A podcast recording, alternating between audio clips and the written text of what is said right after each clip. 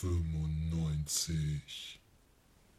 Heute mit Kinder, die keiner haben will, Marsbewohner auf Vatersuche und erotische Vampirtänze.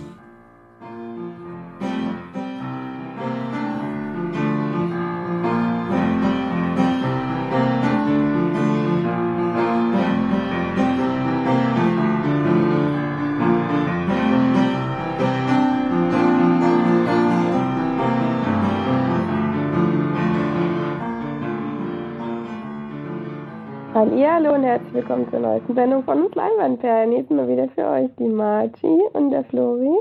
Servus. Und der Felix. Grüße. Wie ihr vielleicht hört, ich bin mal wieder krank. mich aber nicht davon abhält, trotzdem einen Podcast zu machen. Das ständige, wechselhafte Wetter hier hat mich jetzt wohl doch ein bisschen erwischt in Irland, aber denke mal, das sollte jetzt langsam wieder besser werden, sodass ich nächste Woche wieder topfit am Start sein kann. Wir haben wieder eine pickepackevolle Sendung und Anfang tut natürlich wieder Felix mit den Filmstarts der Woche. Vom 16.02. haben wir das dieses Mal. Und zwar werden gleich zwei Kultfilme fortgesetzt. Einmal ein Film, der bei March in Irland garantiert schon läuft läuft nächste Woche bei uns erst an, nämlich T2 Transporting mit Ewan McGregor, Johnny Lee Miller, Evan Brenner und Robert Carlyle. Die bekannte Ewan Truppe, McGregor. die bekannte Tru Truppe, die in der Drogenszene in Edinburgh und Schottland ja, für Furore sorgte damals. Das ist, glaube ich, schon 20 Jahre her, ne, dass das war. Das war irgendwann in den 90ern, glaube ich wo der erste Teil rauskam, ja. Die hatten damals große Drogenprobleme. Und ja, ich bin sehr gespannt, was sie diesmal haben. Ob sie immer noch Drogenprobleme haben, 20 Jahre später, oder was diesmal dann los ist. Ist ja ganz schön, dass Danny Boyle auch wieder die Regie übernommen hat. Wie auch schon beim ersten Teil. Und wirklich die, ich denke mal, die komplette Originalbesetzung ist wieder mit dabei. Ja. War doch immer lustig zu sehen, was aus denen eigentlich so geworden ist, theoretisch. Laut Drehbuch. Ich bin gespannt, ob das nochmal funktioniert, ja. Und der zweite Kultfilm, der fortgesetzt wird, mit Keanu Reeves in der Hauptrolle. Freuen wir uns sehr drauf. John Wick Kapitel 2. Fortsetzung des Actioncars über einen Auftragskiller, der aus dem Ruhestand zurückkehrt, was er im ersten Teil nicht gemacht hat. Ja, im ersten Teil war das, sein Hund das Problem, jetzt kriegt er neue Probleme. Diesmal auch mit seinem alten Veteran aus Matrix, Lawrence Fishburne. Äh, dass, dass die nochmal zusammengeführt werden, das macht den Film gleich noch viel wertvoller für uns. Ja, dann kommt noch der Gewinner bei den Filmfestspielen in Cannes ins Kino. Auch nominiert für den besten ausländischen Oscar dieses Jahr, nämlich Elle von Paul Verhoeven. Der hat mal wieder einen Film gemacht. Diesmal geht es um eine junge Frau, die ja, mit, im mittleren Alter, würde ich sagen, die zu Hause äh, vergewaltigt wird von jemandem und aber anstatt die Polizei zu rufen, äh, erzählt sie es erstmal ihren Freunden, die natürlich total geschockt sind, ihr kleinen empfehlen, das zu machen. Und sie bleibt aber dabei, das nicht zu machen und geht davon aus, dass er sie weiterhin beobachtet und immer noch zu ihr kommen will. Und da gibt es dann wohl einen Erotik-Thriller der besonderen Art. Ja. Aber das ist nicht nur der einzige Film, der dieses Jahr anläuft, der bei den Oscars nominiert ist. Denn wir haben noch Fences, der anläuft, der dann diesmal aber für den besten Film nominiert ist. Äh, mit, von und mit Denzel Washington und Viola Davis. Die ist ja auch nochmal nominiert, glaube ich, als beste Nebendarstellerin. Nebendarstellerin, ja. Afroamerikaner in den 1950ern kämpft gegen Rassismus und andere Härten seines Alltags. Ja. Aber noch nicht genug von Oscar-nominierten Filmen. Diesmal im Bereich bester Animationsfilm. Äh, mein Leben als Zorini kommt ins Kino. Animationszeichentrickfilm. Äh, Stop Motion nach einem Roman von Gillis Paris. Kenne ich leider nicht. Sieht auf jeden Fall interessant aus, äh, wird aber nirgendwo zu sehen sein, denke ich. Äh, Stop-Motion-Filme finde ich immer ganz cool. Dann haben wir noch den Film, den ich heute noch besprechen werde. Äh, Schatz nimm Dusi hatte ich in der Sneak am Donnerstag. Und als letztes würde ich noch einen Film sagen, weil ich von dem noch gar nichts gehört habe, bis jetzt Empörung. Dachte ich, ist das nächste Jussi Adler Hosen Verfilmung, aber hat jedenfalls ähnliche Titel, aber ist ein neuer Film mit Logan Lerman in der Hauptrolle. Und ist eine Romanverfilmung, in der ein College-Student in den 50ern unter dem Antisemitismus seiner Umwelt zu leiden hat. Ja. Auch wieder das Thema, äh, hat wohl auch einige Preise abgeräumt, äh, wird aber auch sicherlich deutschlandweit nicht besonders oft laufen. Naja. Okay, dann bin ich fertig mit den Filmstarts und gebe weiter an die Filmcharts. Vom Wochenende 2.2. bis 5.2. Hat sich nicht viel getan zur Vorwoche. Es gibt einen Neuansteiger auf Platz 5. Eine Fortsetzung eines Horrorfilms, beziehungsweise ist, glaube ich, sogar schon der dritte Teil. Wings, das Böse ist zurück. Also im Trailer, die machen jetzt schon gar kein Geheimnis mehr draus, wer die Böse ist, denn einen von den beiden Vorgängern man wahrscheinlich schon gesehen haben. Und Samantha kehrt eben zurück. Diesmal, glaube ich, kommt sie durch eine E-Mail oder sowas. Das ist, nee, das ist ein YouTube-Video, glaube ich. Ich weiß nicht mehr genau. Ja, irgendwie so. Jeden Fall nicht mehr Fernseher, das ist inzwischen zu oldschool. ja, mit VHS-Kassette war das ja damals. Ja, genau. Das ist jetzt ja, schon ein bisschen aus der Mode. Und die Geschichte klingt aber sehr ähnlich wie beim ersten Teil irgendwie, finde ich. Klingt ja wie ein Reboot als wie ein neuer mhm. Teil, aber. Hm. Zieht mich auf jeden Fall nicht ins Kino. Der erste Teil hat mir nicht, nicht sonderlich gut gefallen. Ja, Damals völlig overhyped. Hat überhaupt nicht das gehalten, was er versprochen hat. Und mein Kumpel, der ja alle Teile ein Riesenfan ist und auch die japanischen Filme gesehen hat und die Bücher dazu gelesen hat, war letzte Woche drinne und war etwas enttäuscht. Hat gesagt, es ist ja irgendwie nichts Neues, sondern einfach nur auf Ekel ein bisschen gesetzt und der gleiche Ablauf und vor allem, wenn man den Trailer gesehen hat, das ist ja unfassbar, die haben ja eigentlich alles verraten in diesem, verraten ja, was jeden Tag eigentlich Neues passiert, aufgrund dessen, dass sie das Video gesehen hat. Und das ist ja eigentlich das Spannende. Naja, auf jeden Fall ein Film, den ich nicht im Kino sehen werde. Ja. Platz 4, ein Film, den wir alle schon gesehen haben. Für mich doch eine Überraschung, der ist aber nochmal gestiegen mit über 100.000 Besuchern. Mein Blind Date mit dem Leben.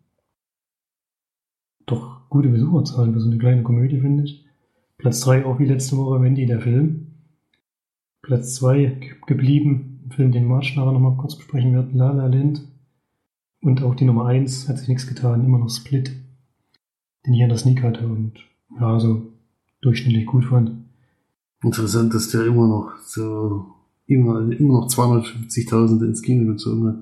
Erstaunlich. Hätte, hätte gar nicht niemand erwartet. Also nächste Woche können wir jetzt schon ankündigen, haben wir eine neue Nummer 1.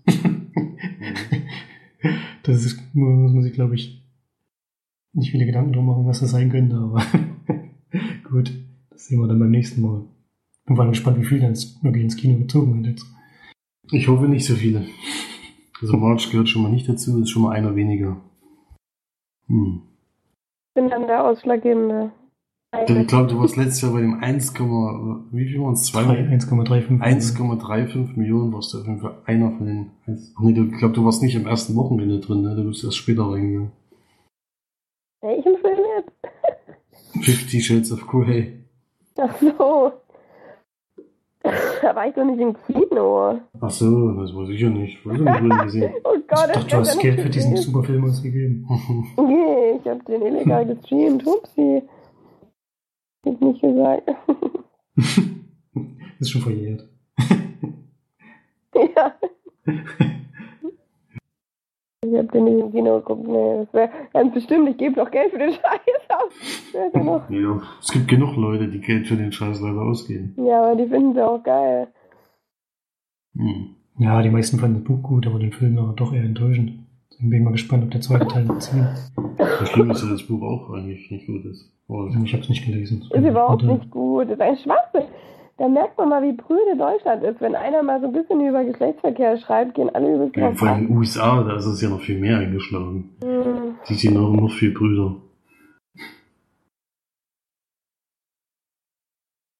Mit Rumblebee. Ja. Hm.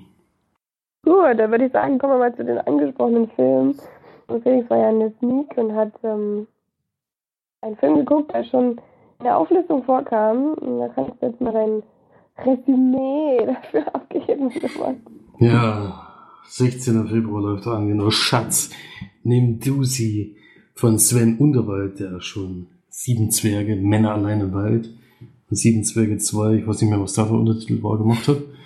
Äh, mit Otto Walkes damals, der ist aber diesmal nicht dabei, sondern Caroline Kibikus, wie ich jetzt erfahren habe, ist das eine Komikerin. Mir kam die auch bekannt vor, irgendwie vom Gesicht her. Auf jeden Fall jemand, den ich schon vorher nicht lustig fand. Und noch mitspielen tut Axel Stein, der hier aber ein bisschen verunstaltet aussieht, weil er auf immer lockige, längere Haare hat. Und wer ist der Hauptdarsteller? Naja, ist eigentlich wurscht, das ist eh egal, dieser Film. Und es geht um Maxim Nemeth, okay. Die beiden wollen sich nämlich scheiden lassen, trotz ihrer, sie sind zwar noch gute Freunde, aber sie lieben sich nicht mehr, gibt irgendwie keinen Reiz mehr in dieser Beziehung und sie haben aber ein Problem, sie haben natürlich zwei Kinder. Und die beiden, also er ist vor allen Dingen bei ihm ist das Problem, dass er nach Haiti gehen will, zu so einem Auslandsjahr, also nicht ein Jahr, ich glaube ein halbes Jahr will er machen. Und sie sollte in der Zeit eigentlich die Kinder nehmen und dann sowas abgesprochen. Dann erzählen sie das den Kindern, dass sie das so machen wollen. Die sind natürlich wenig begeistert, weil in ihr Freundeskreis auch äh, sich gerade Eltern trennen und sie waren eigentlich ganz glücklich, dass es bei denen nicht so ist. Ja, und dann äh, ist das eigentlich alles sehr freundschaftlich abgelaufen, haben sie ja gesagt. Und dann lernt er aber eine neue Frau kennen und da kriegt sie dann einen völligen Ausraster. Völlig überraschend. Äh, hätte ich jetzt nicht so erwartet.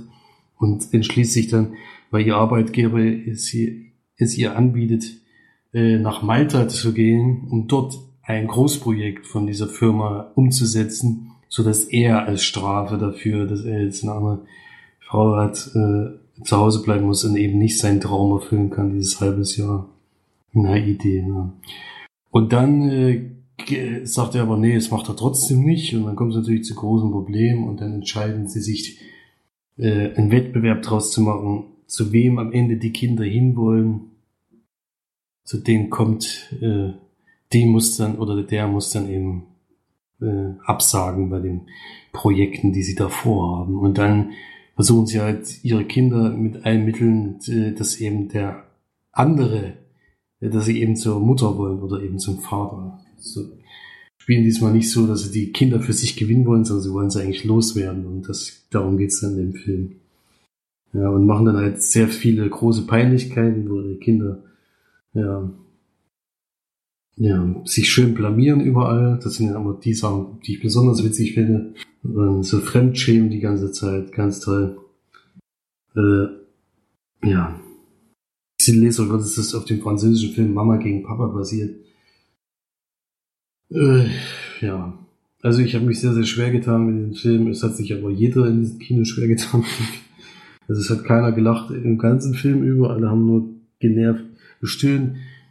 Ähm, ich weiß nicht, es ist so ein typischer Sat 1 Nachmittagsproduktion oder eher diese, so, früher haben sie doch immer die Dienstagabendfilme, wo es immer sinnlos irgendwelche Filme aus den USA kopiert haben und dann ein bisschen umbenannt haben und eigentlich dieselbe Geschichte war.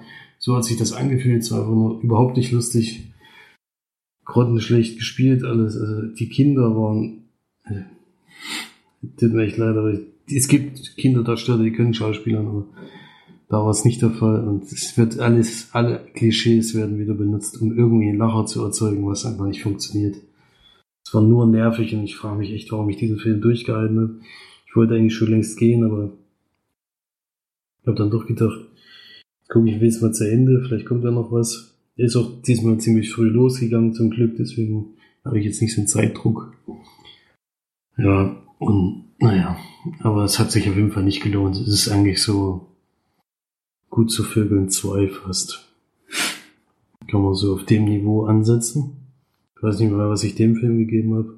Achso, den habe ich ja gar nicht gegeben, wo ich ja da rausgegangen bin. ist nicht geschafft zur Bewertung. Der hat es nicht geschafft zur Bewertung. Der schafft es zur Bewertung und kriegt einen von zehn Leinwandperlen. Einfach nur grottenschlecht und will ich gar nicht drüber nachdenken, dass das äh, wirklich ins Kino kommt und dass dann wirklich noch Leute da reingehen, das lustig finden werden. Das ist ein Trauerspiel. Naja, aus deutschen Lande kann man nicht so wahnsinnig viel erwarten anscheinend. Hm. Ja, mehr möchte ich zu diesem Film eigentlich nicht äußern, weil ich habe mich sehr geärgert. Und ich hatte gehofft, weil ja in Freiburg, haben wir ja von der Steff im Kommentar gelesen, kommen wir nachher noch drauf, Leon gelaufen ist, oder Lion, äh, hatte ich sehr gehofft, dass der Film kommt. Am Ende war ich aber ganz froh, dass er nicht kam, weil wieder Leute im Kino waren, die sich sehr daneben benommen haben und Marge wird sich noch dran erinnern, die hat ja einmal auf dem Platz von denen gesessen für 20 Minuten des Films, die wieder sehr, sehr stark alkoholisiert und mit neuen Getränken holen, wieder raus und reingehen, alles immer nur gestört haben. Also wenn da ein Oscar-nominierter Film gekommen wäre, hätte ich mich, glaube ich, sehr geärgert. Bei dem Film hat es mich nicht gestört.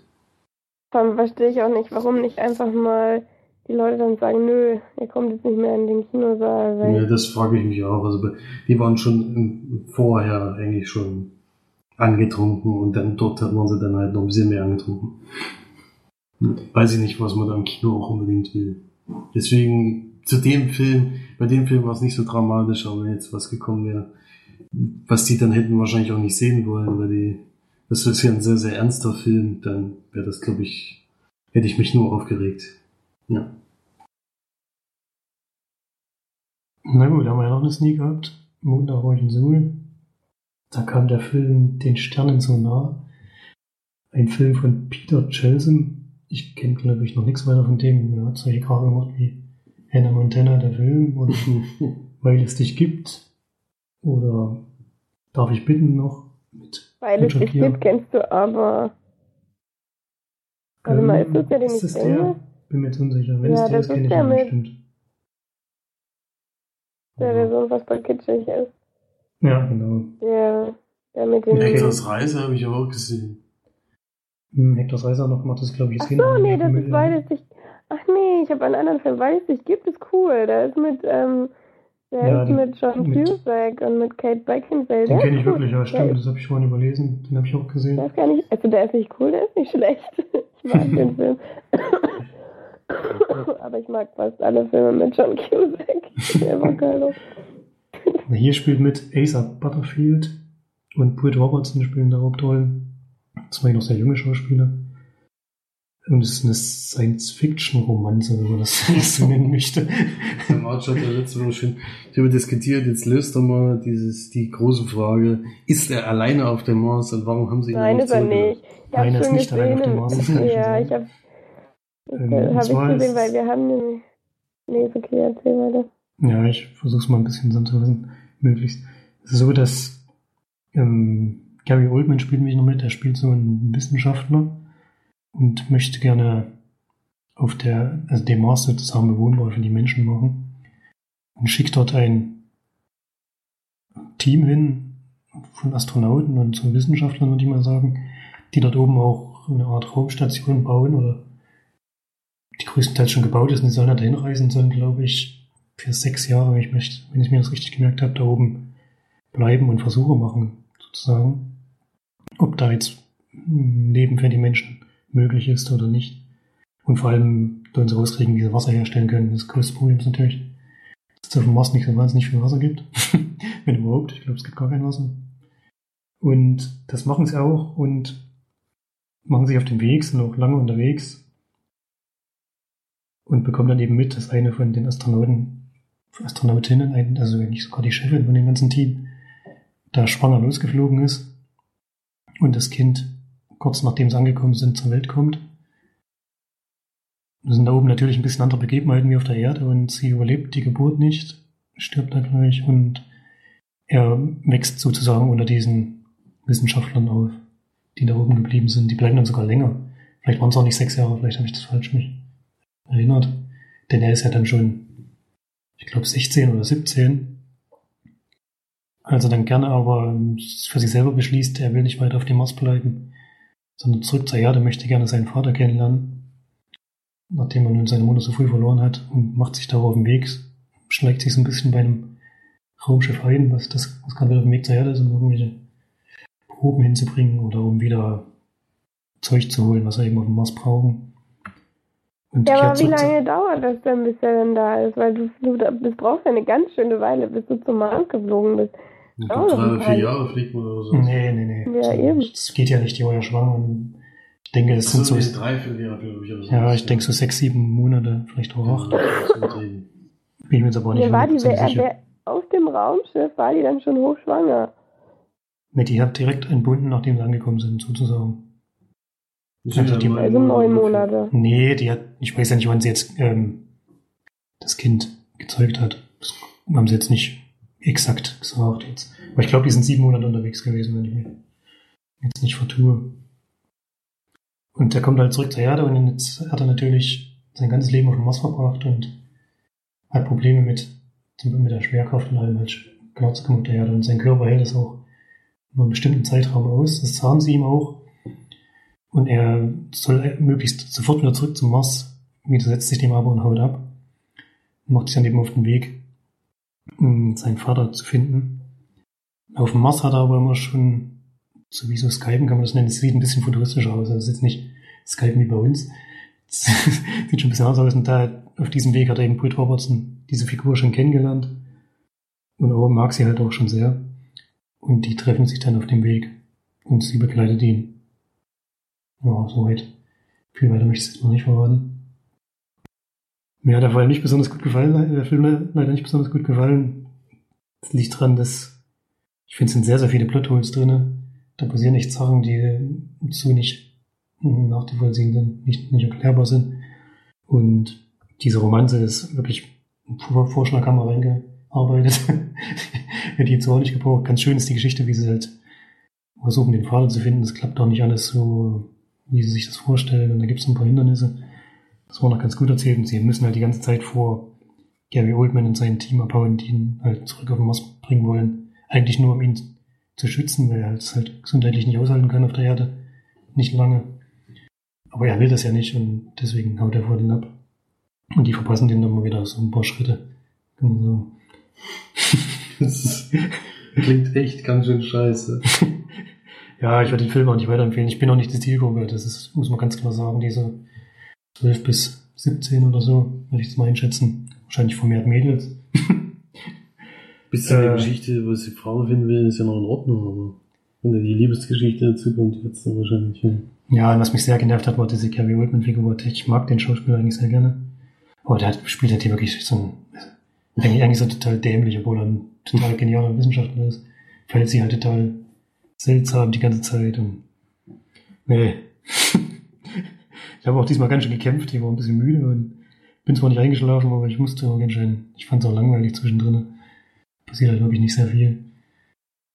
Und wird den Film, also für unser Alter auf jeden Fall nicht weiterempfehlen. Wer jetzt, was weiß ich, 13, 13 14 kann, kann sein, sein das gefällt. Und für mich war es nix. Ich gebe drei von zehn Leinwandperlen. Ganz schön wenig, aber nützt nix. Auf jeden Fall hast du den besseren Sneak-Film gehabt. ja. Klingt besser von den zwei schlechten. Das ist zwar traurig, aber es ist so. Hm. Ja, also für March wäre das auf jeden Fall was, aber. Halt dein Maul. Du bist doch, du bist doch jung geblieben. Komm. Ja, bloß leise. Nee, das ist nichts für mich. Mm, mm, mm, mm. Aber das das hat der. Trailer schon nicht besonders begeistert gesehen.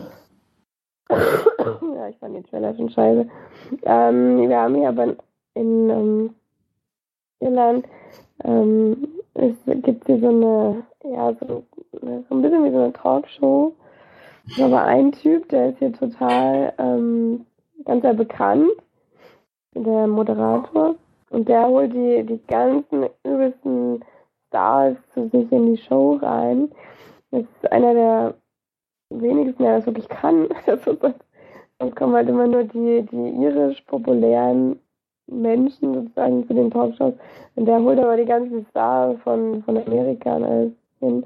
Und da war zum Beispiel der eine, hier der, der Schauspieler, der den, den Jungen da spielt.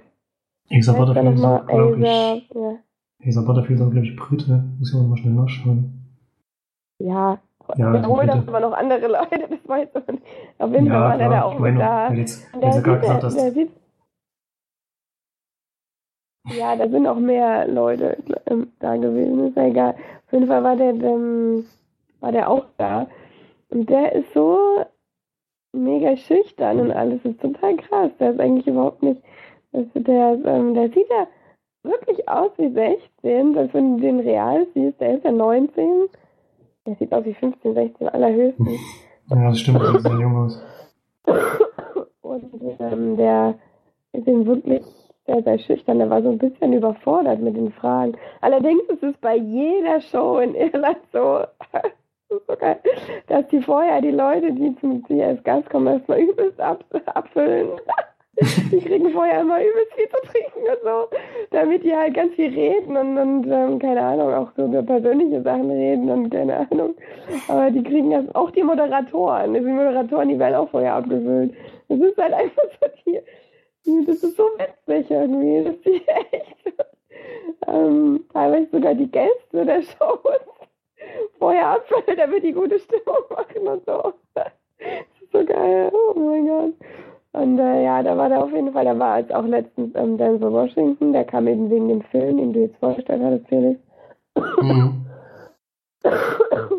Und Denzel Washington ist ja echt so eine coole Sau. Unfassbar, wie cool der Typ ist. Und dann, ähm, ja, Woody Goldburn war da und hier der Typ von, von ähm, ja, Fifty Shades of Grey, der Typ, ich weiß gar nicht, wie der heißt. Ja, Ähm, der mit Dakota Johnson, also über die weibliche äh, Mhm. Auspeitscherin. Die wird ausgepeitscht, oder? Oder peitscht die auch? Ähm, Ja, Marge ist die er peitscht Spezialistin. aus. Ja. Achso. Im Und im zweiten Teil ist vielleicht er sie andersrum, oder? Ja, da, da stellt sie ja die Bedingungen. Keine Ahnung, Oh. wie die dann sind. Ei, ei, ei, Ja. sie stellt die Bedingungen. Ist der Plot. Kommt richtig Dramatik in die Geschichte rein. Mhm. Da gibt es ja noch so eine Show, die heißt ähm, Late Late Show. Das ist eigentlich die größte Show in Irland. Die gucken alle, das ist so ein bisschen wie Wetten das, von der Größe her, also von der Menge her, wie Menschen, die gucken. Also jeder Ihre sozusagen guckt Samstagabend die Late Late Show. Und da war jetzt letztens so ein Special für Va- Valentinstag, also gestern. Und da war, haben die wirklich, ähm, ich glaube, 50 Frauen, 50 Männer waren halt im Publikum. Die wollten ja halt so, dass die sich alle so verkuppeln. Und dann bei jeder Werbung mussten sie sich umsetzen. Da gab es so eine Kisscam und so. Und du hast halt gemerkt, wie sturzbetrunken die alle waren. Weil die nicht vorher, damit die halt eine gute Stimmung machen oder auch untereinander miteinander anwandeln oder so. Und die, die halt übelst abgefüllt. Die haben alle rumgeschrien, die Männer hatten irgendwie teilweise die da und haben gepennt und so. Das war so witzig. Das war auf jeden Fall richtig gut. Also, wenn man nach Irland in der Show kommt, dann kann man auf jeden Fall gut saufen. Das ist schon mal gewiss. Mhm. Sehr, sehr lustig. Und dann haben die so eine Scheiße geschenkt bekommen von der Show, wie zum Beispiel durften die, ähm, haben die eine Reise bekommen nach London und wieder zurück. Nur den Flug. Und hier ist eigentlich richtig scheiße, weil du musst dich noch selber um dein Hotel kümmern und alles. Und ich meine, von Dublin nach London, wie lange fliegt man da? Eine Dreiviertelstunde oder so, keine Ahnung. Auf jeden Fall nicht lang. Und die haben das geschenkt bekommen rasten übelst aus. die freuen sich halt auch über kleine Sachen. Muss ja eine kleine Million sein. Ja, und da mussten, mussten die so ein Spiel spielen, wo die so ekelhafte Sachen essen mussten. Also so wie bei, bei ähm, Dschungelcamp, dass es halt so Mehlwürmer waren und so und Schnecken und keine Ahnung, also es ging noch.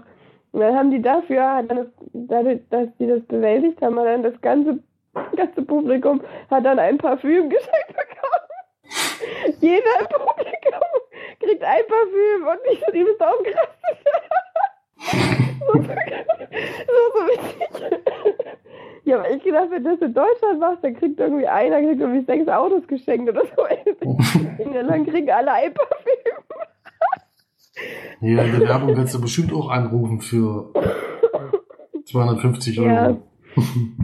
Ja, dann krieg, hast du einen Fernseher bekommen. Also die, die Sachen, die du geschenkt bekommst in Irland für eine Show, ist wirklich nicht wirklich viel, aber ähm, trotzdem sehr witzig, dass sie das übelst abgegangen sind, weil ganz anders ist in Deutschland. Wenn du das sagen willst, das ganze Publikum bekommt ein Parfüm, dann wird die so dumm gucken. Und Werbegeschehen. okay. Mhm. Ein Parfüm und eine Lotion oder sowas war das. Ja, egal. Auf jeden Fall ähm, muss ich jetzt, komme ich jetzt mal zu meinem Film, weil ich bin nämlich ins Kino gegangen ähm, und habe, äh, sorry, muss ich dran denken, das ist so lustig, ähm, und habe La La Land geguckt. so, jetzt mein Husten wieder da. Oh, hier tut mir sehr leid, wenn ich ins Mikrofon huste. Ich versuche es trotzdem zu unterdrücken. Ähm, ja, La La Land. Ähm, ich wollte ihn ja schon sehr gerne in Deutschland gucken. Hat ja leider nie so richtig geklappt, weil ähm, in Deutschland leider sehr, sehr wenig läuft, zumindest auch in unserer Gegend sehr wenig gelaufen ist. Bis ich dann nach ähm, Irland geflogen bin, dann lief es ja anscheinend doch in unserer Nähe. Zumindest ist ja Felix reingegangen. Ähm, La La Land ist ein Film vom Regisseur Damien Chazelle, der ja unter anderem auch ähm, Whiplash gemacht hat. Vorher den Kurzfilm zu Whiplash. Und ein äh, sehr schönen Titel finde ich ähm, von einem Film äh, Guy and Madeline on a Park Bench. sehr lustig. Er hat allerdings aber auch ähm, das Drehbuch geschrieben zu 10 Cloverfield Lane, weiß nicht, ob ihr das schon wusstet. Und der letzte Exorzismus, Next Chapter, hat er auch, hat auch Weil das, ich, das ähm, ist ja auch eigentlich der beste Titel aller Zeiten. Der letzte Exorzismus ist ja eigentlich schon der erste Teil. Ja, Ist ja dann das letzte und dann kommt auch noch der Next Chapter vom letzten Exorzismus. ja, das ist schon. Ähm, Im Original heißt er aber The Beginning of the End. Vielleicht ist das dann das ist ein bisschen besser. The Last Exorcism 2, 2. The Beginning of the End. Sehr gut. Ja, aber zurück zu La La Land. Ähm, ich denke mal, die meisten haben schon sehr, sehr viel über den Film gehört. Ähm, er wird ja wirklich sehr gelobt und hat ja wahrscheinlich 20 Oscar-Nominierungen. Schon einige ähm, Golden Globes abgeräumt. Unter anderem eben für Ryan Gosling als besten Hauptdarsteller, Emma Stone, ähm, Hauptdarstellerin in dem Film. Dann ist ganz kurz auch zu sehen J.K. Simmons. Ähm, ich glaube, der Regisseur mag J.K. Simmons, deswegen muss er ja noch dabei sein, weil er eine sehr unbedeutende Rolle in diesem Film hat. Ähm, aber worum geht es?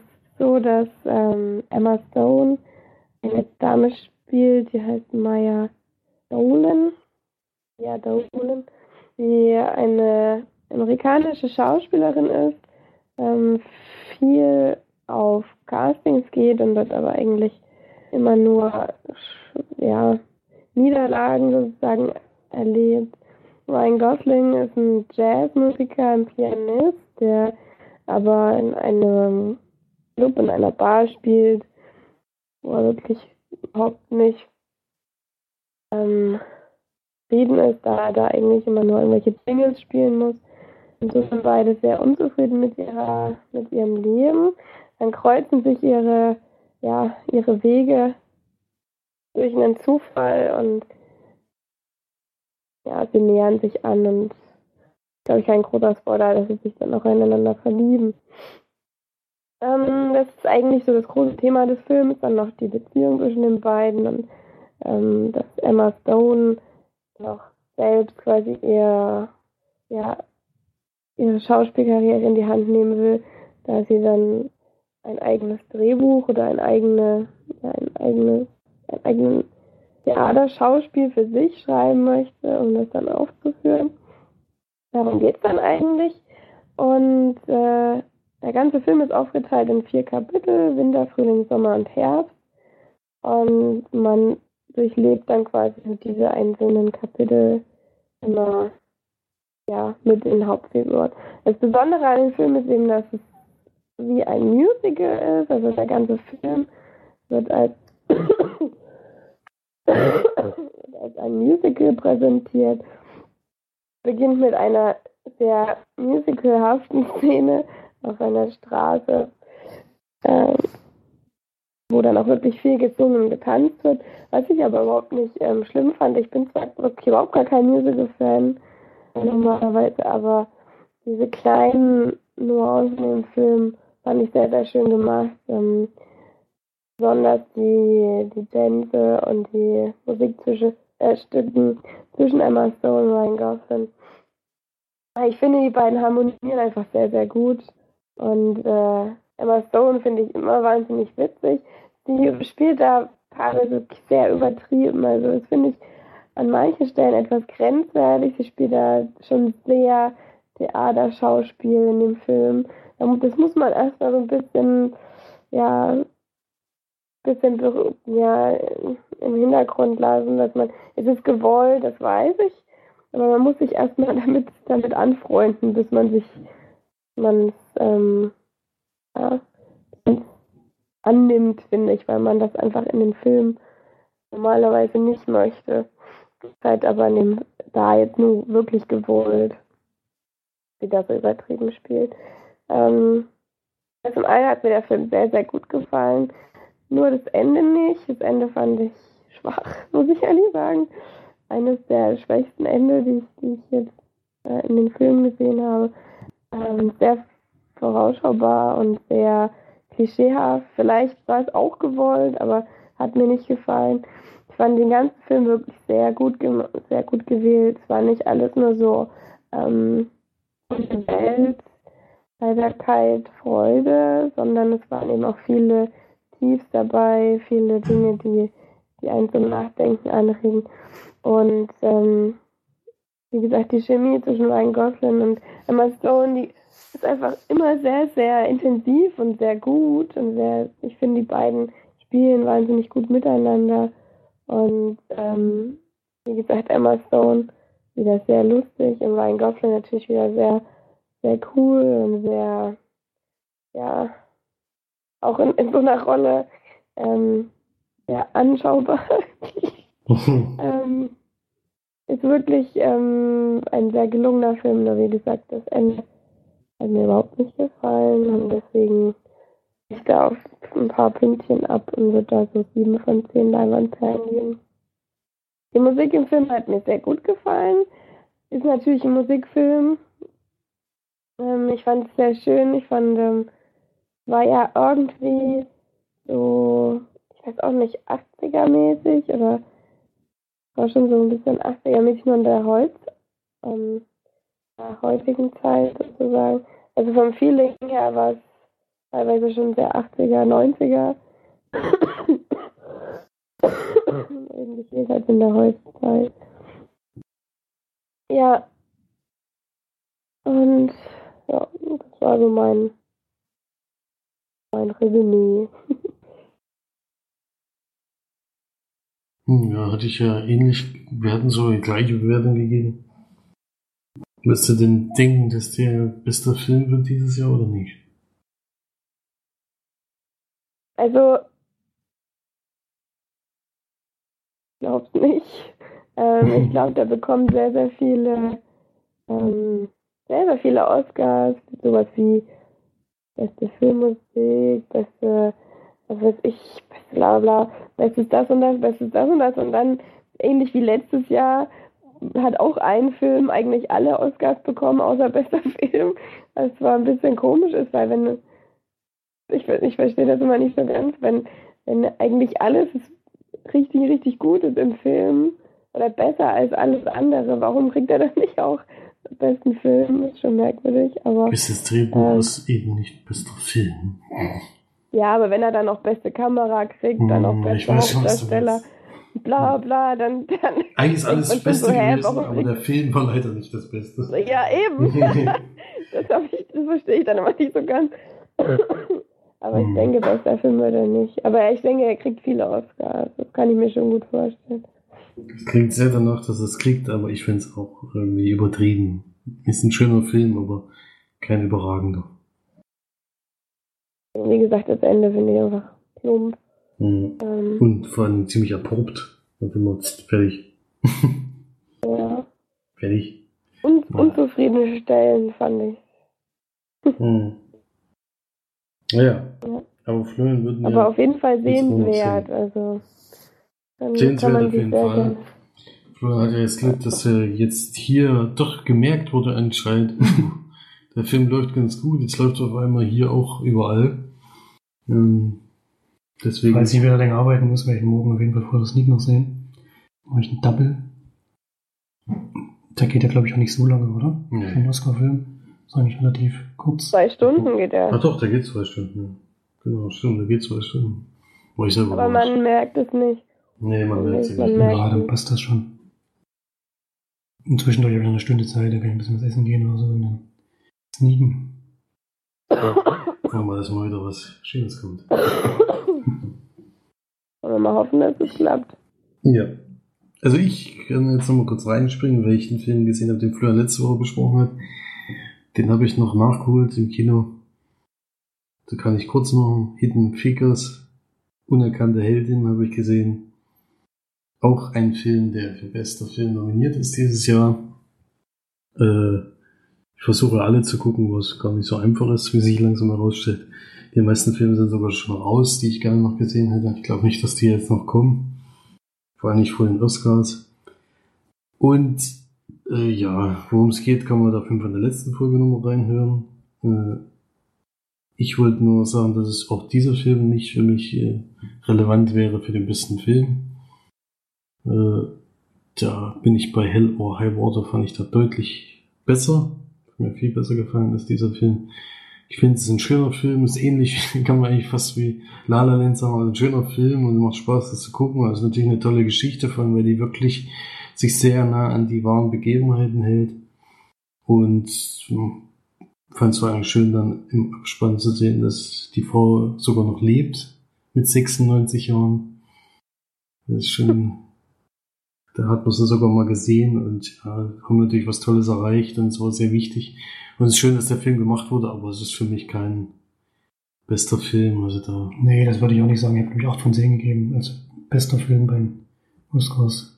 Würde Ich muss schon mal ein bisschen mehr reinschlagen. Ja, wäre schon noch mehr möglich gewesen. Es ist aber ein Film, der von den Kritiken sehr gefeiert wird. Ähm, fand ich jetzt nicht so überragend äh, und gebe da 7 von 10 Leinwandperlen. Fand aber trotzdem gut, dass ich den gesehen habe. Ich glaube, das war's dann zu Kino diese Woche. Oder warst du noch mal Marsch? Ich war nicht nochmal, ich war ja leider krank. Deswegen Mhm. konnte ich nicht. Wenn man vielleicht noch hört. Ein bisschen hört man es noch manchmal. Aber ist okay. Besser als wenn du gar nicht dabei wärst. Was hast denn, äh, was hast du denn während der Krankheit gesehen? Ja, ich bin genau krank. Ich habe ähm, während der Krankheit echt nichts gesehen, weil ich, weil ich Fieber hatte und da bin ich immer total neben der Spur. Deswegen höre ich dann immer Podcasts, äh, irgendwelche Let's Plays, weil man da einfach nicht aufpassen muss. Ähm, was mich vielleicht sehr ärgern wird, Felix, aber ich werde sowieso nie spielen können, deswegen brauchst du nicht sagen, dass ich das Let's Play zu, zu Resident Evil 7 geguckt habe. Mm. Ähm, ähm, ich habe es noch nicht komplett geguckt, aber ich muss schon sagen, dass also selbst ich habe es nur auf meinem Handybildschirm geguckt und ich habe mir teilweise wirklich, ich war so erschrocken teilweise und bin wirklich sehr, sehr gehypt von dem Spiel. Ich finde es scheiße, dass ich jetzt noch nicht weiter gucken kann, weil ich warte schon die ganze Zeit immer, dass die neue Folgen hochladen. Also ich finde es richtig, richtig gut und glaube, wenn man das spielt, ist es, ist es schon ein wahnsinniges Event einfach auch. Ich finde es cool. Ich finde es cool, dass die nicht ähm, hier irgendwelche, ja, so, so wahllos irgendwelche Zombies genommen haben. Jetzt diese durchgeknallte Familie. Da ist zwar schon irgendwas mit, mit Zombie-mäßig dabei, aber die sind so angsteinflößend, schon alleine, weil die so verrückt sind. Da, da braucht es nicht irgendwelche ekelhaften Zombie-Wesen. So. Ja, vor allem sind ja Zombies Ja, schon immer cool. da gewesen und es ist auch immer das Gleiche. Ich meine, die sind halt nicht mehr angsteinflößend inzwischen. Das war beim ersten Ja. Resident Evil noch spektakulär, aber jetzt, wenn sie es nochmal gemacht hätten, wäre halt irgendwie doof gewesen. Und da ist so eine Familie, so eine Psychofamilie, ist natürlich wirklich sehr spannend inszeniert. Ja. wahnsinnig spannend. Es ist halt richtig. Also du hast halt so viele Schockermomente drinne.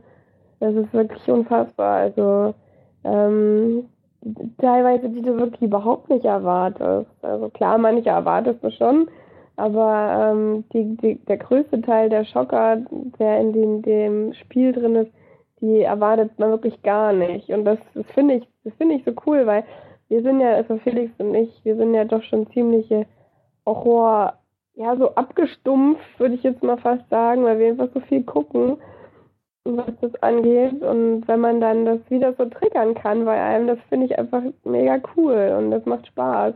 Und das schaffen wir halt auch nicht viele Sachen. Ne? Ist, genau. Wenn das dann mal wieder funktioniert, dann finden wir die Filme auch immer herausragend oder Spiele. Beim letzten Film, wo das mal so war, war Don't Breathe, aber sonst ist es dann mhm. doch schon lange her, dass wir mal wieder so richtig ja, mitgefiebert haben. Ne? Richtig Schiss hatten, ja auch. Ja. Dabei hast du so richtig Schiss. Aber oh nein, es geht, es geht da nicht lang so. Keine Ahnung. Ja, ich finde vor allem, ähm, dass, dass das Spiel wahrscheinlich für March extrem spektakulär gewesen wäre, wenn es jetzt noch nicht gesehen hätte und dann in VR gespielt hätte. Ich glaube, er hätte mehrmals diese Brille von ihrem Kopf gerissen und gegen die Wand geschmissen. Das würde ich jetzt auch noch machen. Ich habe mir ja nicht, also man merkt sich ja nicht alles beim ersten Mal spielen. Ja. Wenn ich das spielen kann, dann eh erst in einem halben, dreiviertel Jahr oder so. Und dann habe ich das meiste wieder vergessen. Dann hast du schon einiges wieder vergessen. Dann wirst du auf jeden Fall wieder, wieder Angst haben. Aber in VR ist das, glaube ich, nochmal noch heftiger als so schon. Ja, denke ich auch. Also hundertmal schlimmer, denke ich. also das wird schon, das ist schon so ziemlich krass. Und dann die Atmosphäre ist einfach wahnsinnig gut. Und die Atmosphäre ist ziemlich, finde ich, wie in vielen Teilen also in den guten Teilen davor, finde ich. Einfach dieses Beengte, das, das Dunkle und diese eingeschränkte Sicht. Und das ist einfach cool. Das ist einfach. Ich spiele zwar in der First Person ähm, echt, aber trotzdem hast du halt diese eingeschränkte Sicht von. Ja, es ist einfach cool. Es ist einfach ein richtig cooles Spiel, glaube ich. Ja. Und das Ding ist, dass ähm, spielen halt Nils und Dennis bei den Rock and Beans die sind beide ziemlich cool ähm, als, als Player sozusagen. Und äh, Dennis hatte halt überhaupt keine Erwartung vorher, beziehungsweise hat er, also hatte er vorher niedrige Erwartungen. Er gedacht, na, das wird wieder ein scheiß Resident Evil Teil, weil er, weil die haben natürlich das Spiel recht zeitig bekommen vor den ganzen Kritiken und so. Und dann haben die das angefangen zu spielen. Irgendwann sagt Dennis, boah, das ist ja ein richtig gutes Spiel. Das habe ich überhaupt nicht erwartet und so. Also das ist ähm, dann noch so ein, so ein doch ziemlich, ähm, ja, wie sagt man, ähm, so ein ziemlich, ja, jemand, der halt viele, viele Spiele spielt ähm, und viele Horrorspiele auch spielt, das dann noch sagt, das ist natürlich dann nochmal ein Lob an an den, an die Macher, ja, genau. Vor allen Dingen, es fühlt sich zum ersten Mal auch wieder an wie Resident Evil und da bin ich sehr dankbar dafür, dass sie das wieder gemacht haben und nicht den anderen Blödsinn. Ja. Ja. ja. Also von uns eine absolute Empfehlung für dieses Spiel.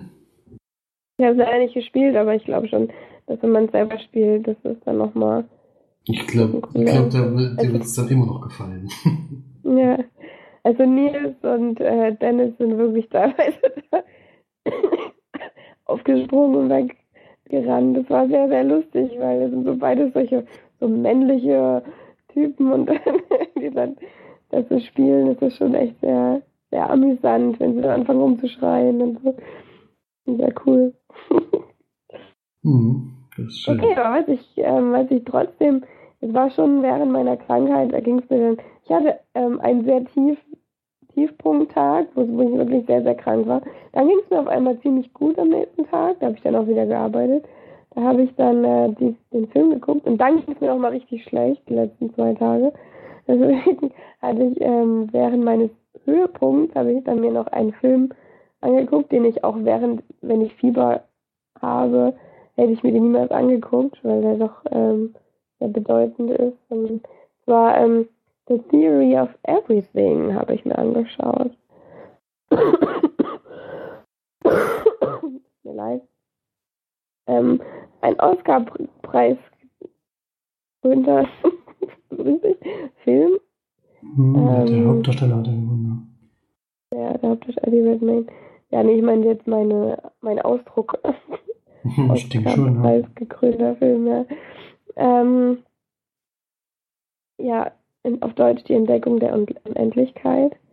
Mit Eddie Redmayne, der da ähm, den Oscar für bekommen hat als bester Hauptdarsteller. Und Felicity Jones, die wir sehr mögen, normalerweise. Das ist Felicity Jones nämlich ziemlich cool. wir haben, kennen die ja von, äh, ja, oh Mensch, wie heißt der Film nochmal? Like Crazy. Like Crazy, genau. Like Crazy mit Anton Jährchen, die auch sehr, sehr gemacht haben, mit der leider, der leider verstorben ist. Aber durch zum Film. Ähm, Regisseur war James Marsh. Der hat unter anderem gemacht Man on Wire.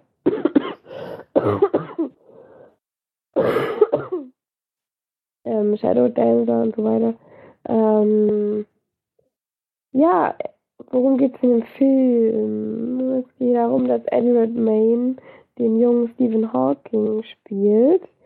Und wahrscheinlich kennt ja jeder die Geschichte des Stephen Hawking, der ja leider an, ja, an einer Erkrankung erleidet, ähm, die quasi so langsam die Funktion der Muskeln aussetzt. Das bedeutet, dass quasi er seine Feinmotorik verliert und nach und nach auch seine Grobmotorik irgendwann nicht mehr richtig laufen kann, dann ähm, ja irgendwann auch nicht mehr sprechen kann. Natürlich dann auch je weiter diese diese ähm, Krankheit fortschreitet, desto schlimmer wird es natürlich anfangs kommt der ähm, vom Arzt gesagt, dass er noch zwei Jahre zu leben hat. Wird auch im, im Film behandelt. War auch in Wirklichkeit so und wir alle wissen ja, Stephen Hawking wird noch lebt. Er lebt immer noch, ja, das stimmt. Deswegen hatten die nicht so ganz recht. Ja, er zu damals, ja. Aber zurück zum zum Film. Der beginnt äh, 1963, glaube ich, wenn ich mich richtig erinnere. Ähm, wir lernen Eddie Redmayne als jungen Physikstudenten kennen, der ähm, dann die Felicity Jones kennenlernt zu einem Ball und sich auch verliebt und die beiden dann ein Paar werden. Dann geht es aber so langsam los mit seiner Krankheit und er will natürlich dann nicht mehr mit ihr zusammen sein, ist ja klar, weil er gesagt bekommen hat, er kann nur noch zwei Jahre leben. Das interessiert sie aber nicht so und äh, deswegen bleiben sie beieinander. Währenddessen hat er dann an, der, an seiner Universität großen Durchbruch, denn sein Professor, Professor Lupin, ähm, ähm, blickt quasi durch seine, durch seine, ähm, durch ihn hindurch, wie kann man das sagen? Auf jeden Fall erkennt er sein Potenzial, dass er eben ein sehr, sehr intelligenter Mensch ist und ähm, ja, muss man jetzt so viel über Stephen Hawking erzählen? Ich glaube, die meisten wissen, dass er, dass er eben viele Theorien über die Zeit, über das Entstehen der Welt, über das Entstehen des, des Jetzt das hier ähm, aufgestellt hat, die dann teilweise auch wieder belegt hat, was sehr lustig ist, wenn man seine eigene These dann widerlegt ähm, und damit dann noch bekannter wird als vorher. Natürlich auch ähm, sehr lustig ist, aber ja, und man begleitet ihn dann quasi mit seiner Krankheit, mit seiner ähm, mit der Beziehung zwischen ihm und Felicity Jones. Ja, geht halt um das Ganze drumherum. Ähm, Familienleben und so weiter. Und seine Intelligenz natürlich. Und eigentlich ist es eher ein Liebesfilm, finde ich. Ähm, man kann, also mit biografischen Zügen, weil ähm, es geht alles sehr, sehr schnell. Also er geht los in dem Film, er lernt sie kennen, dann kriegt er die Diagnose und dann ja, wirklich ratzfatz, dass er, dass er diese, diese, ja, diese Anzeichen im Körper bekommt, also dass er nicht mehr richtig laufen kann, dass er nicht mehr richtig schreiben kann. Die Sprache wird immer schlechter und alles mögliche. Geht alles sehr, sehr schnell im Film. Und ähm, dann geht es eigentlich größtenteils nur noch darum, wie seine Frau mit diesen, ja, mit diesen ganzen, ähm, ja, diesen ganzen alltäglichen ähm, Stress und diesen Einschränkungen eben zu kämpfen hat. Und die beiden als Paar quasi dann noch. Ähm, seine ganzen physikalischen ähm, äh, ja, wofür er eigentlich bekannt ist, sind sehr im Hintergrund der Geschichte, weil er hatte irgendwie eine Idee und dann sagt er, ähm, ich schreibe jetzt nur eine Hausarbeit darum und dann ist sie irgendwie einen Tag später ist sie dann fertig, so gefühlt. Und äh, er stellt sie dann vor und wird gefeiert und dann geht es wieder um die Beziehung zwischen den beiden. Also es ist eigentlich schon eher ein Lieb Liebesdrama, sowas würde ich sagen. Ja, ich fand ihn, ich fand ihn in Ordnung, ich fand ihn gut. Ich bin ähm, so ein bisschen, ja, nicht so ganz so begeistert von dem Film, weil wie gesagt, ich dachte, dass es doch eher mehr ein bisschen biografisch ist. Man ähm, hat aber schon eher diese Beziehung zwischen, zwischen den beiden und dann kommt eben noch ein Dritter dazu sozusagen und dann wird es eben noch schwieriger und ja, es ist alles so ein bisschen, bisschen oberflächlich, finde ich, und ähm, die, die Krankheit ist eigentlich nur so ein, so ein Nebeneffekt quasi, um die Beziehung ähm, schwieriger zu machen. So war zumindest so war es meiner Ansicht nach. Und ähm, ich habe eigentlich gedacht, ich erfahre ein bisschen mehr über so das Wesen des Stephen Hawking. Man weiß ja jetzt nur eigentlich schon von, von seinen Auftritten im Fernsehen oder von, von seinen, ja, was man eben über ihn hört, dass er ein sehr lustiger Charakter ist, trotz seiner Krankheit, er wahnsinnig intelligent ist. Das finde ich, hätten sie, das hätten sie noch ein bisschen ausbreiten können in dem Film. Das haben sie aber nicht wirklich gemacht. Also es war so ein bisschen, hat ein bisschen was gefehlt, fand ich. Und ähm, es war für mich so ein Film, der eher ein bisschen Aufruhr erwecken wollte, ähm, ja, durch seine Thematik, aber die er dann nicht wirklich intensiviert hat, wenn ihr versteht, was ich meine. es soll halt um Stephen Hawking gehen, aber eigentlich geht es ähm, um einen Menschen, der diese Krankheit hat und äh, um die Beziehung zwischen ihm und der, und der Frau. Es hätte nicht unbedingt Stephen Hawking sein müssen, weil das Thema Stephen Hawking einfach sehr unter den Tisch gefallen ist, fand ich, das Ganze abzurunden.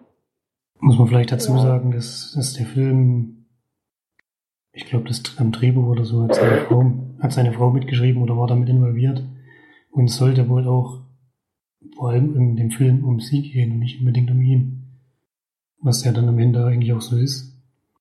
Es werden natürlich beide beleuchtet, aber sie ist schon ein großer Mittelpunkt von diesem Film. Was jetzt für die Leute natürlich ja. ein bisschen nicht, die haben das halt nicht so erwartet. Die haben ja gedacht, es geht um Stephen Hawking, was natürlich auch so ist, aber geht die haben seinen persönlichen Werdegang als um seinen beruflichen. Der wird sehr, sehr kurz abgehandelt. Ja, dann müsste es aber von vornherein klar sein, dass es um die Frau geht oder um diese Beziehung, weil dann dürfte man es nicht ähm, er dürfte es nicht diesen Titel tragen, weil ähm, sein Buch ja auch so hieß, glaube ich. Theory of Everything, I think, denke ich.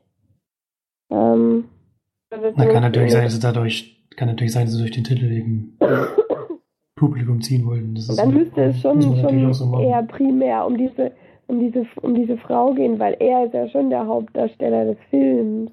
Er ist ja schon der, ähm, ja, Eddie Redmayne ist ja schon der, worum es geht. Und, und sie kommt dann quasi dazu, sozusagen. Und ja, wenn sie schon das Drehbuch schreibt, dann finde ich, könnte ich weiß auch nicht, das, mehr. Ich weiß nicht genau, ob sie es äh, geschrieben hat, das glaube ich nicht, aber sie war irgendwie mit involviert in die, in die ganze ja, Geschichte. Ja gut, das heißt ja nichts.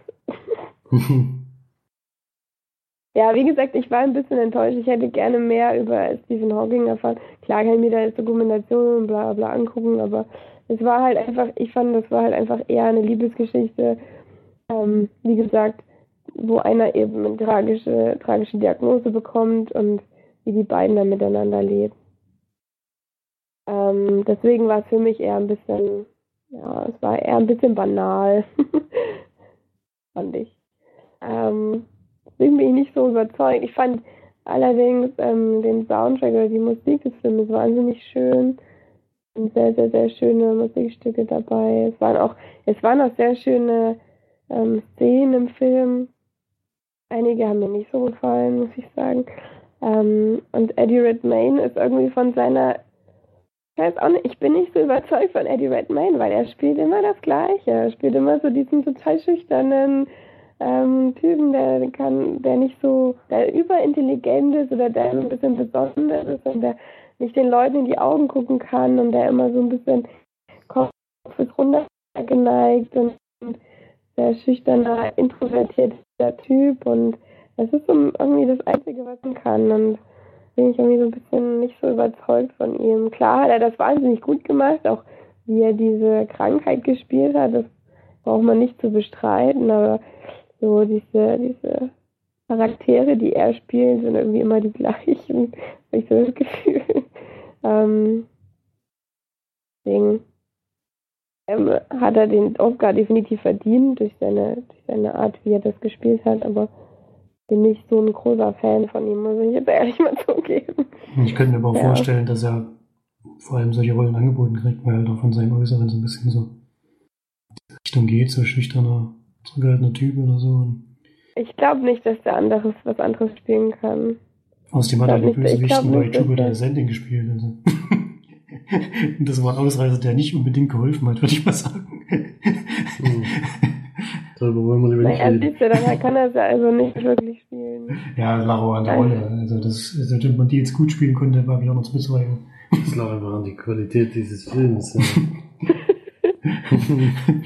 Da hätte auch kein anderer mehr was rausgeholt aus dem Mist. ja, fand den okay, aber Bewertung? oh, ist das schwer? ähm, vielleicht so sechs von zehn Leinwandperlen. Ich hatte ihn damals noch nie und ich mochte den Film sehr, sehr gerne. Ich finde, es ist halt, man kann da jetzt drüber streiten, ob man jetzt von Stephen Hawking mehr zeigen muss oder nicht, aber ich finde halt das Drama an sich schon sehr, sehr gut. Und wenn das jetzt ein Drama gewesen wäre, was halt anders gehießen hätte, wo Stephen Hawking keine Rolle spielt, hätte mir der Film trotzdem sehr gut gefallen, weil das Drama an sich schon sehr, sehr eindrucksvoll ist. Und auch die Beziehung der beiden sehr, sehr rührend teilweise und sie ja wirklich sehr, sehr lange zu ihm hält und das schon auch sehr, sehr beeindruckend ist, finde ich, in so einer Situation. Das ist natürlich das Problem, dass es um Stephen Hawking ging und da wollten natürlich die Leute wahrscheinlich eher was über ihn wissen, als darum, wie die Beziehung sich gestaltet hat. Das kann Ich fand das schon interessant, aber da fand ich es einfach dann zu lang. Muss ich ehrlich sagen. Es ging einfach viel zu lang dann dafür, dass es, wenn es wirklich eine Beziehungsgeschichte wäre, dann hätten eineinhalb Stunden komplett gereicht, finde ich. Oder eine Stunde und drei Viertel, aber nicht, nicht so lange. Also es ging mir dann einfach, es ging dann auch immer wieder ums selbe. Sie ist unzufrieden und dann kommt er dazu, also kommt halt ein Dritter dazu, dann geht er wieder weg, dann kommt er wieder dazu und so weiter. Es ist halt, ähm, dann kommt noch, noch eine andere Person dazu und dann war mir das einfach zu viel. Ja, also, sag, also zu, zu lang. Cool, kommen wir langsam zum nächsten Film. Schon ganz schön lange längste Besprechung aller Zeiten, glaube ich, gerade. Aber Macht das Was? Wir Das war kommen schon überhaupt 15 Minuten am Stück. Ja, ist ja auch egal. Ich meine, das macht ja nichts. War auch ein Ähm, interessanter Film. Noch keine Film. 15 Minuten. Ist doch wurscht. Ich habe nicht nachgestoppt. Ich habe noch einen Film gesehen, weil Ryan Gosling heute schon sehr gelobt wurde. Muss ich ihn jetzt mal ein bisschen kritisieren. ich habe Lost River gesehen, in dem Ryan Gosling nicht mitspielt, sondern wo er Regie geführt hat. Ein Film von 2014. Ist ein Thriller, würde ich sagen. Und Lost River ist eine Gegend, in der, ja, so ein bisschen sieht's aus wie so ein ganz karges Stück Land in Amerika irgendwo. Ich weiß nicht genau, wo das spielen soll.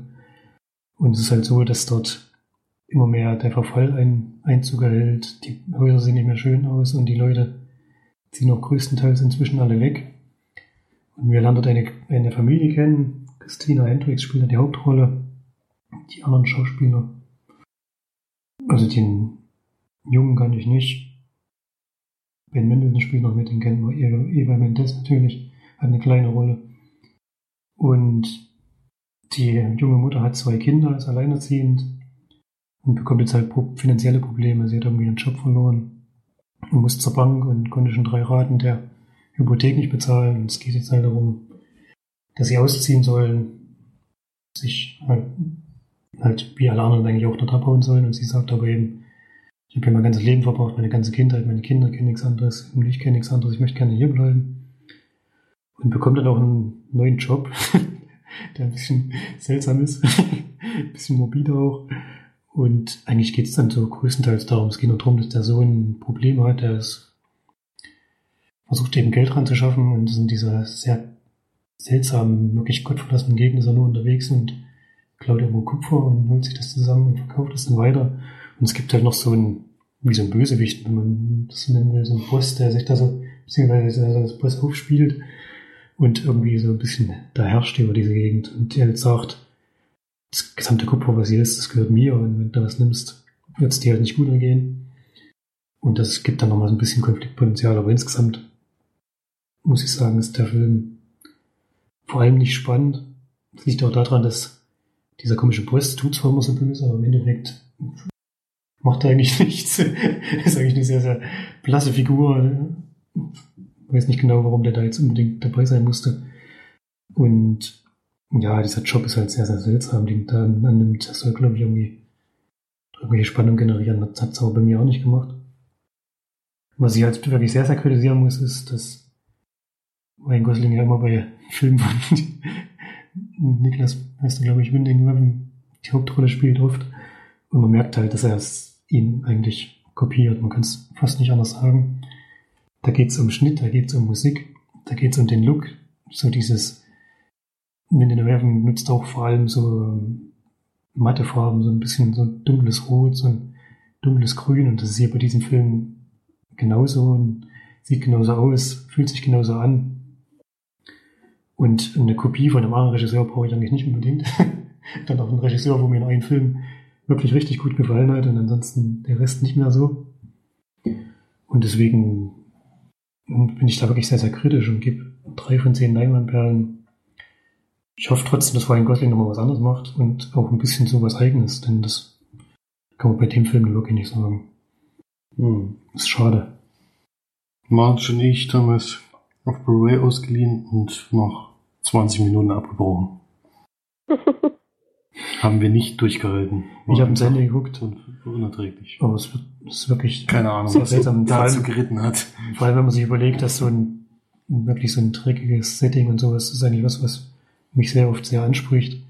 Und wenn das nach einem Film überhaupt nicht schafft, dann möchte das schon was heißen. Hm.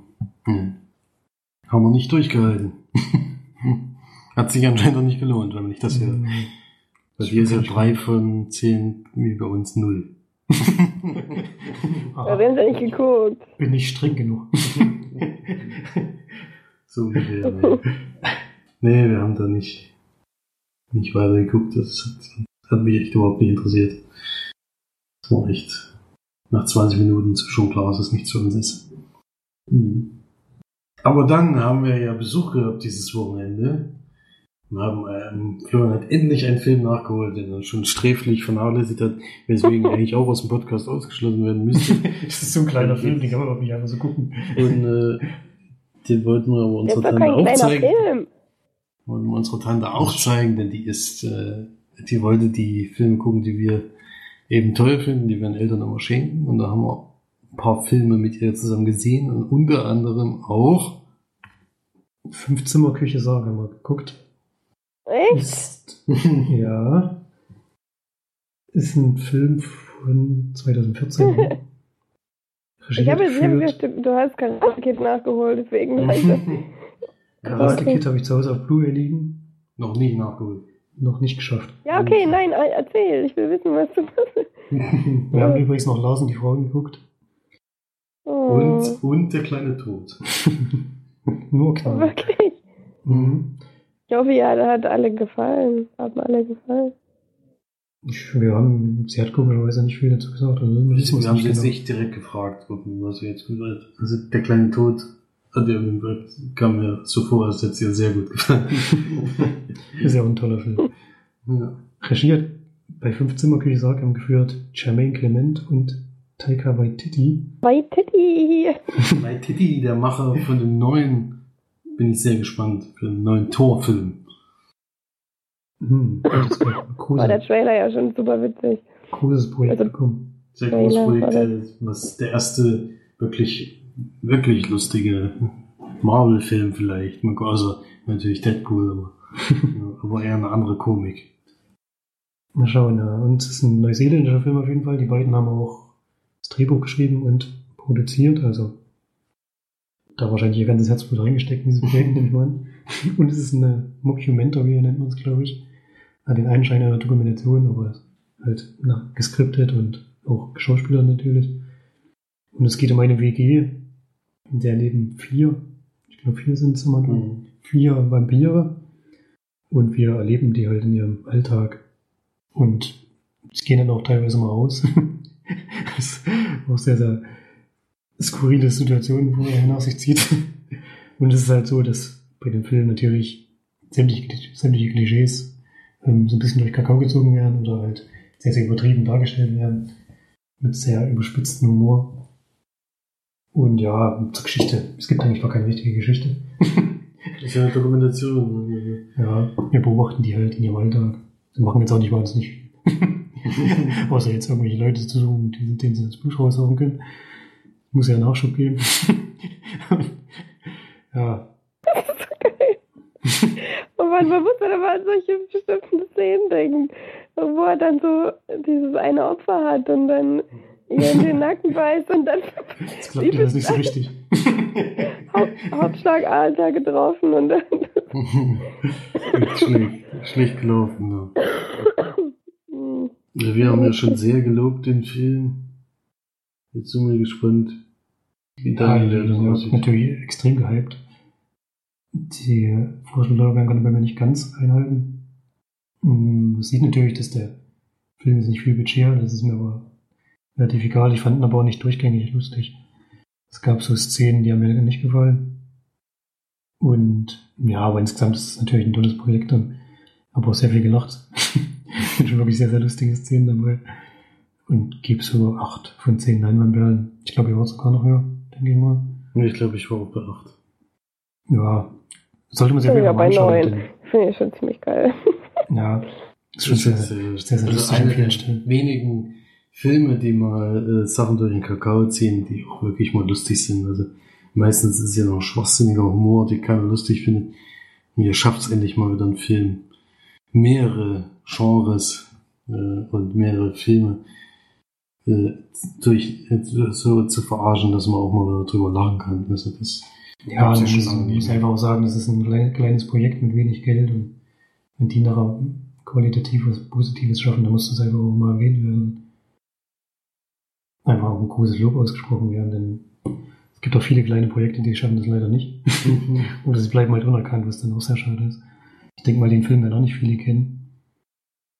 Deswegen eine Empfehlung von uns auf jeden Fall. Mhm. Hm. Ja. Gut, so den Film durch, oder?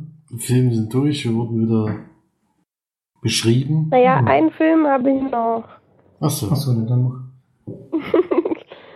also eigentlich zwei, aber den wollte ich noch kurz besprechen, weil wir heute ähm, das Thema Ryan Gosling so ein bisschen bei uns durch, durchziehen. Und da habe ich ähm, auch, auch wieder einen, ähm, ja, Film geguckt, zufälligerweise, aber gestern Abend mit Ryan Gosling und George Clooney. Ähm, The Ides of March, Tage des Verrats auf Deutsch. ähm, ein 101 Minuten langer Film, bei dem auch George Clooney die Regie geführt hat. Ryan Gosling in der Hauptrolle, George Clooney spielt auch mit Philip Seymour Hoffman, wo ich mich sehr gefreut habe. Der Film ist von 2011, deswegen konnte er dann noch spielen. Ähm, worum geht's? Kann ich eigentlich relativ kurz fassen. Es ist ein Film über ähm, ja, sozusagen über George Clooney, der einen Governor spielt, Mike Morris, der quasi in der Hauptwahl ist, ähm, um ja, die Wahl des Präsidenten. Ryan Gosling spielt quasi sein, ja, wie sagt man denn auf Deutsch? Ich habe es natürlich auf Englisch geguckt, deswegen ist es manchmal ein bisschen schwierig. Pressesprecher oder so steht hier, glaube ich. Ähm, auf jeden Fall derjenige, der seine, seine Reden schreibt für seine großen, ja, seine großen, ähm, wie sagt man denn? Seine großen Reden halt vor, vor Publikum oder vom, vom Fernsehen, so, das, die schreibt er halt und kümmert sich viel um die, ja, die Wahl in den verschiedenen Ländern, in Bundesländern, sagt man da Staaten halt in Amerika, voll, voll schwierig das, das, zu beschreiben. Und äh, ja, ist da quasi ein Angestellter von George Clooney in, der Wahl, in seiner Wahlkampagne. Und ähm,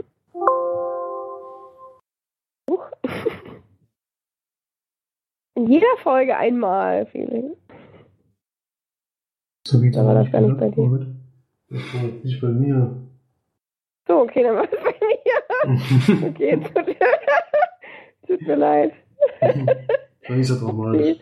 Einfach weitermachen. Ähm, einfach weitermachen, ja. Dann passiert aber folgendes: Ryan Gosling bekommt ein Angebot von einer Wahlkampagne des verfeindeten Gegners sozusagen, der auch für die Wahl des Präsidenten an, ja, angedacht ist sozusagen.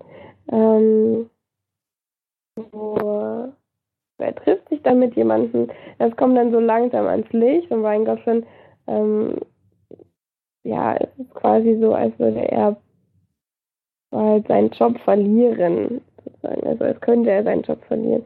Und um da rauszukommen, versucht er natürlich vielleicht mittels schmutzigen ähm, ja, Methoden ähm, versucht er da eben aus dieser aus seiner Bredouille wieder rauszukommen.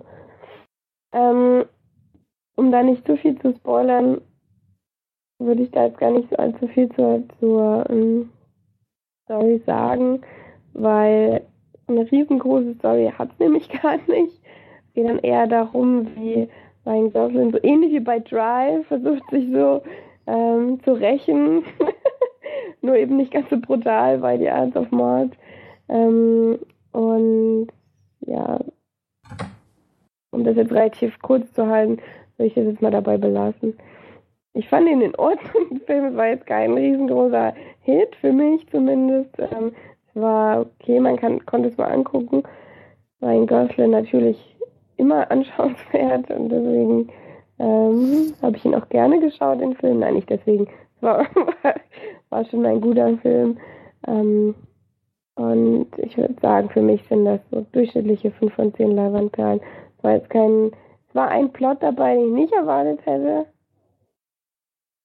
Falls jemand den von euch gesehen hat, weiß er jetzt vielleicht, was ich meine.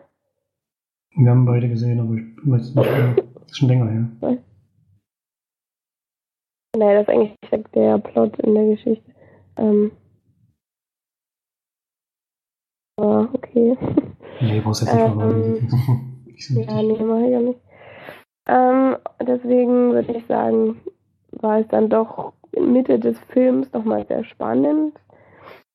Er war erst so, er ist so dahin geplätschert bis zu diesem Plot und dann ist es aufwärts gegangen und ähm, wurde etwas spannender und dann ist er wieder so, hat er ein bisschen Flow wieder verloren. Deswegen fand ich ihn okay, durchschnittlich gut. Ich weiß ja nicht, wie ihr ihn fandet.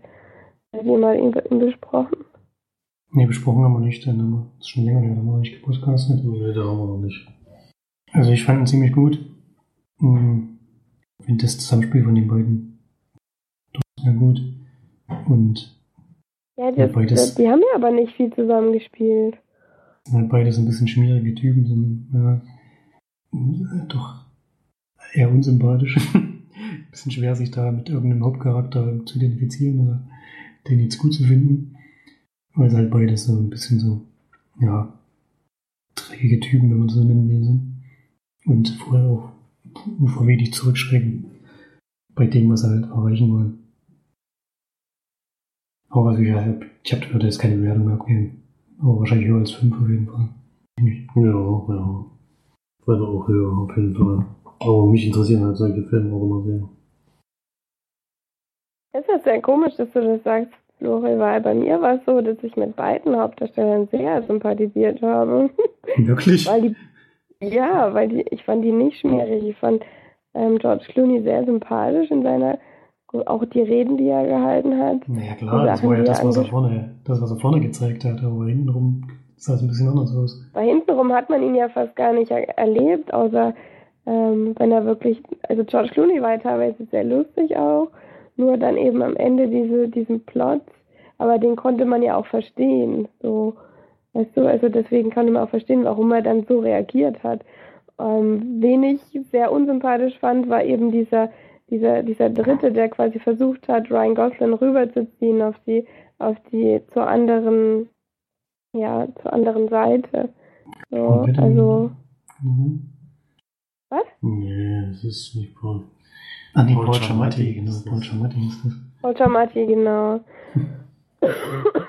den fand Ja, ich der wieder, den so finde ich aber in allen seinen Rollen finde ich den unsympathisch.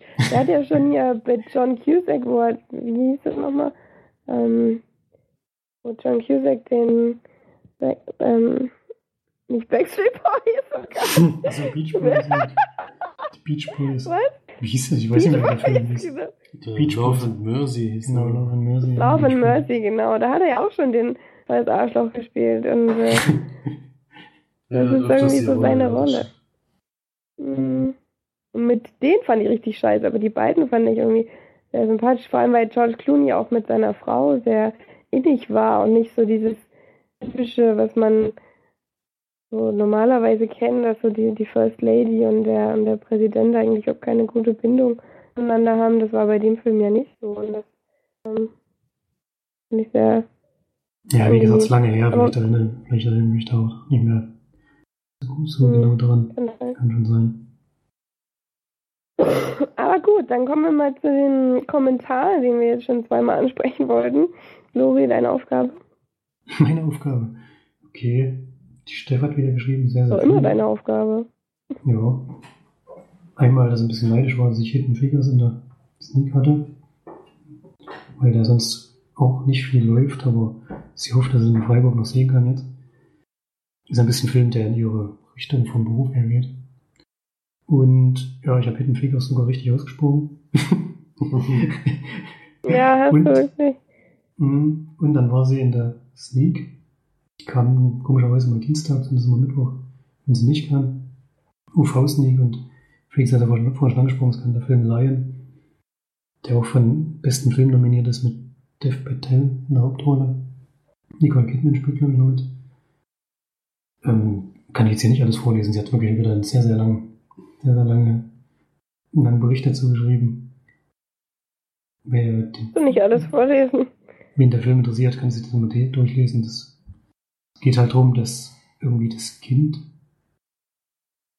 Dev Patel als Kind geht irgendwie verloren oder so und wächst dann in einer fremden Familie auf und will dann zum Schluss wieder zurück zu seiner ursprünglichen Familie, wenn ich das richtig daraus gelesen habe. Ich habe von dem Film noch gar nicht so viel bekommen.